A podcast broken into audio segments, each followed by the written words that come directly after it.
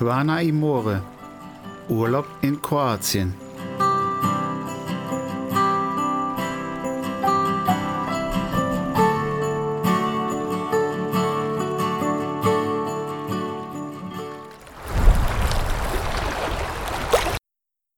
Hallo und herzlich willkommen zu einer neuen Folge hier bei Quana Imore Urlaub in Kroatien. Ich bin's wieder, euer Markus. Ich hoffe, ihr habt das Osterwochenende genossen und seid immer noch so beeindruckt vom Nationalpark Plitvicer Seen, ebenso wie wir. Heute zeigen wir euch den Lungomare. Also los geht's.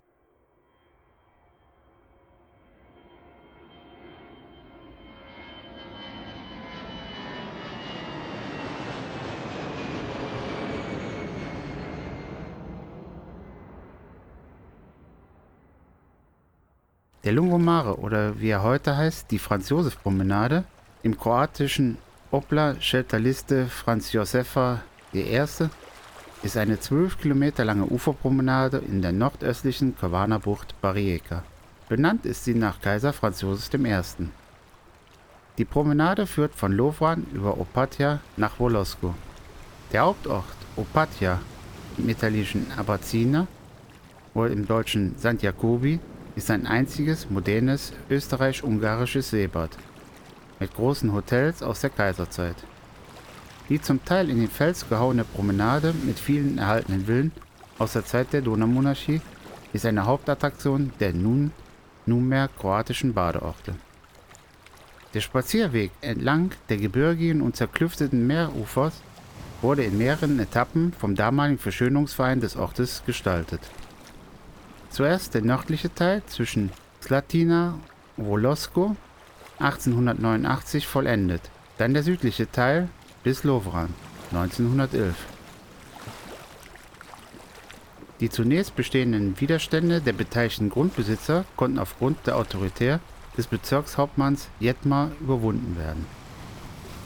Die Promenade wurde zunächst nach dem 1894 verstorbenen Generaldirektor der Südbahn Friedrich Julius Schüller benannt.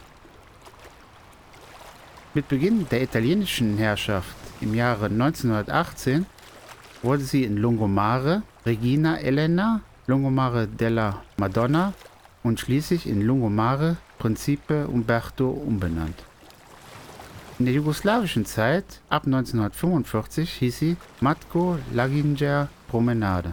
Im Zuge einer allgemeinen Rückbesinnung in den einzigen Kronlanden auf das touristisch wertvolle habsburgische Erbe wurde sie 1996 nach Kaiser Franz Josef I. benannt. Entlang der Kaiser Franz Josef Promenade findet man zahlreiche architektonisch bemerkenswerte Villen und Hotels, aber auch Erinnerungstafeln. Er führt ebenfalls in Opatja am Mädchen mit der Möwe vorbei. Das soll's für heute wieder einmal gewesen sein. Habt ihr eine Folge verpasst? Kein Problem.